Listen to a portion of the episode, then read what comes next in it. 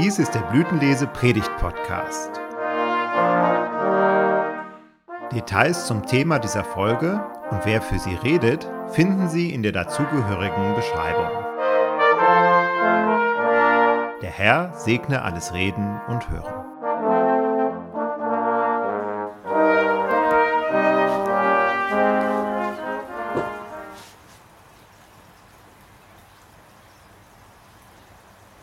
Gnade sei mit euch und Friede von Gott, unserem Vater und unserem Herrn und Heiland, Jesus Christus.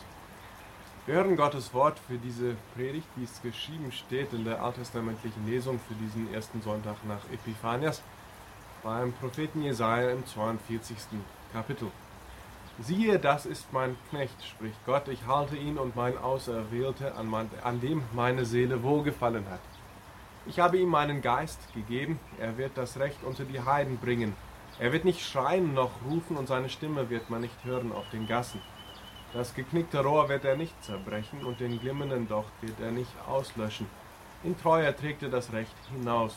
Er selbst wird nicht verlöschen und nicht zerbrechen, bis er auf Erden das Recht aufrichte und die Inseln warten auf seine Weisung. So spricht Gott der Herr, der die Himmel schafft und ausbreitet, der die Erde macht und ihr Gewächs, der dem Volk auf ihr dem Odeln gibt und den Geist denen, die auf ihr gehen. Ich, der Herr, habe dich gerufen in Gerechtigkeit und halte dich bei der Hand und behüte dich und mache dich zum Bund für das Volk, zum Licht der Heiden, dass du die Augen der Blinden öffnen sollst und die Gefangenen aus dem Gefängnis führen und die da sitzen in der Finsternis aus dem Kerker. Ich, der Herr, das ist mein Name, ich will meine Ehre keinem anderen geben, noch meinem Ruhm den Götzen. Siehe, was ich früher verkündigt habe, ist gekommen. So verkündige ich auch Neues. Ehe denn es aufgeht, lasse ich es euch hören. Amen.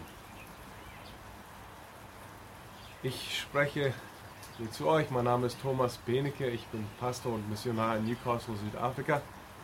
Und ich spreche zu euch hier vom südlichen Zipfel vom Krügerpark, ähm, wo ich zurzeit mit meiner Familie im Urlaub bin. Ähm, hier hinter mir seht ihr den, Krü ach, den Krokodilfluss, wo es seit vielen Tagen geregnet hat und er jetzt in Flut steht. Weniger geeignet für eine Taufe, wenigstens weniger geeignet als der Jordan, von dem wir in der Evangeliumslesung gerade gehört haben. Das hat aber auch damit zu tun, dass Gott damals die Taufe von Jesus gut vorbereitet hat. Schon hier beim Propheten Jesaja macht er das Siehe, das ist mein Knecht, ich halte ihn und mein Auserwählter, an der, mein, an der meine Seele wohlgefallen hat. Hier hören wir Gottes Stimme später dann. Dies ist mein geliebter Sohn, an dem ich wohlgefallen habe. Ich habe ihn meinem Geist gegeben und wir sehen die Taube, die aus dem, aus dem Himmel runterkommt und sich auf, ähm, auf Jesus gibt. Wir, wenn wir noch weiter zurückgehen, hören wir ganz am Anfang, als die Welt noch wüst und leer war, Gottes Stimme, ach Gottes Geist über dem Wasser schweben.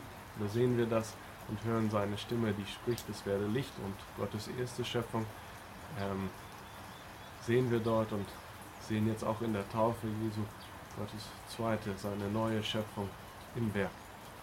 Das hat auch mit den verschiedenen Knechten Gottes zu tun, besonders Johannes, der dieses Werk Jesu in die Wege leitet, vorbereitet den Weg für ihn bereitet. Indem er die Menschen zur Buße ruft und sie tauft zur, mit der Taufe zur Vergebung ihrer Sünde, dass sie sich abwenden von ihren Abgöttern, ihren Abgöttern, ihren Götzen und sich zu Gott hinwenden, zu Gott in Christus, zu dem Lamm Gottes, das die Sünde der Welt trägt. Warum müssen, haben wir dieses Problem? Warum muss ein ähm, Knecht Gottes kommen, um die Gerechtigkeit zu erfüllen, die wir nicht erfüllt haben. Einer meiner Professoren, Reed Lissing, gab einen Kommentar zu diesem Text und weist immer wieder darauf hin, dass es Jesaja darum geht, dass die Menschen sich von Gott abgewandelt Band haben und ähm, Götzen anbeten, Abgötter dass das eben damals so war, aber heute immer noch so ist. Was ist ein Abgott? Was ist ein Götze? Es ist in der Regel eine gute Gabe Gottes. von der wir Sachen erwarten, die wir eigentlich nur von Gott erwarten sollten. Sei es Wohlstand, sei es Macht, sei es unsere Sexualität, die Gott uns geschenkt hat. Dass wir diese Sachen auf einen Thron setzen, der nur Gott gehört, dass wir anderen später anfangen, ihm zu dienen und so abhängig von ihnen werden, dass wir gar nicht ohne ihn leben, ohne sie leben können, dass sie uns beherrschen, dass sie uns blind machen für Gott und für unseren Nächsten und für unsere Umwelt und dass sie uns dann schließlich zerstören. Deshalb schickt Gott seine Knechte und dann besonders auch seinen Sohn Herr Jesus Christus, um uns zu befreien, um uns wieder sehend zu machen, um uns Augen zu geben, um uns Erkenntnis zu geben. Was an diesem Text hier in Jesaja 42 so besonders ist, ist, wie er das tut. Seine Stimme wird man nicht hören auf den Gassen, er wird nicht schreien noch rufen. Das geknickte Rohr wird er nicht zerbrechen und den glimmenden Docht nicht auslöschen. Er kommt nicht und macht alles platt und baut es wieder neu auf. Nein, er gibt, begibt sich in unsere Schuhe. Er tut das, was wir eigentlich hätten tun sollen. Er tut sein Werk leise und stille, aber er tut es. Deshalb ist Johannes so überrascht, dass Jesus zu ihm kommt und sagt, wieso soll ich dich taufen? Du sollst mich doch eigentlich taufen. Und Jesus sagt, nein, ich muss dies tun, damit die Gerechtigkeit erfüllt wird. Und davon ist hier bei Jesaja immer wieder die Rede. Er kommt, das Recht hinauszuführen, das Gericht zur Vollendung zu bringen. Er kommt und begibt sich in unsere Schuhe. Er nimmt unsere Taufe auf sich, unsere Sünde auf sich und trägt sie bis zum Kreuz wo er dann schließlich rufen wird, aus seinem Docht doch ausgelöscht wird und sein, sein Rohr geknickt wird. Es ist vollbracht. Der Preis ist gezahlt, die Gerechtigkeit ist hinausgeführt worden, alles ist getan worden, was getan werden muss. Ich habe es vollbracht. Und in diese Gerechtigkeit, in dieses Werk Christi werden wir dann auch bei unserer Taufe hinein getauft. Deshalb und das Kirchenjahr erinnert uns und weist uns auch darauf hin, wie wichtig dies ist. Wir haben dieses große Fest Weihnachten und in Epiphanias, wo klar wird, dass das Geschenk, das wir zu Weihnachten bekommen haben, eben nicht nur für die Juden ist, sondern für alle auf der Welt. Und kurz danach haben wir diesen ersten Sonntag nach Epiphanias, wo es um Christi Taufe geht. Und dann kurz nach Ostern haben wir den Sonntag, dem anderen wichtigen Fest, wo es um Christi Auferstehung, das neue Leben geht haben wir den Sonntag quasi Modogenity, wo es um unsere Taufe geht. Wo das, was Christus am Kreuz vollbracht hat und das Leben, das er dadurch gewonnen hat, unser Leben wird. Wo wir in diesen, dieses Werk hineingetauft werden. Wo diese Stimme, die wir hier über Christus hören, siehe, das ist mein geliebter Sohn, an den ich wohlgefallen habe, auch über uns laut wird. Siehe, das ist mein geliebter Sohn, das ist mein geliebte Tochter, an denen ich wohlgefallen habe.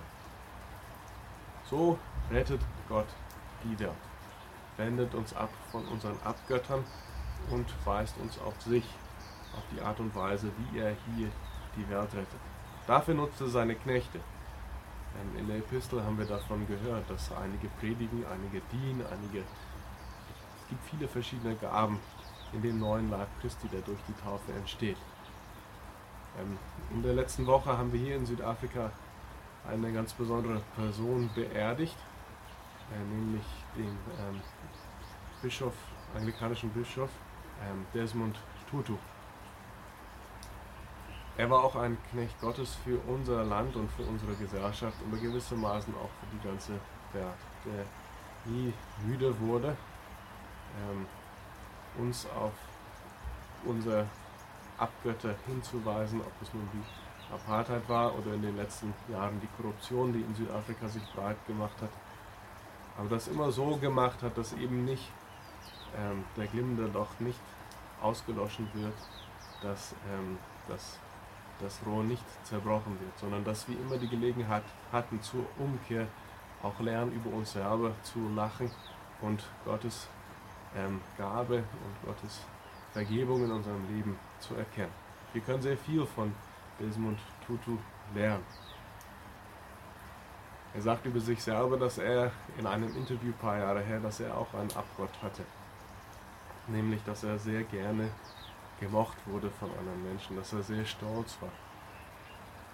Und dass Gott ihn eine Dienerin geschickt hat in der Form von seiner Frau Lea, die ihn zwar geliebt hat und ihn sehr viel unterstützt hat, aber der, der ihn auch seine Füße flach auf dem Boden gehalten hat, die ihn immer wieder darauf hingewiesen hat, dass er eben auch nur ein Mensch ist, dass er Sünder ist, dass er Fehler hat und dass er auch lernen muss, umzukehren, ähm,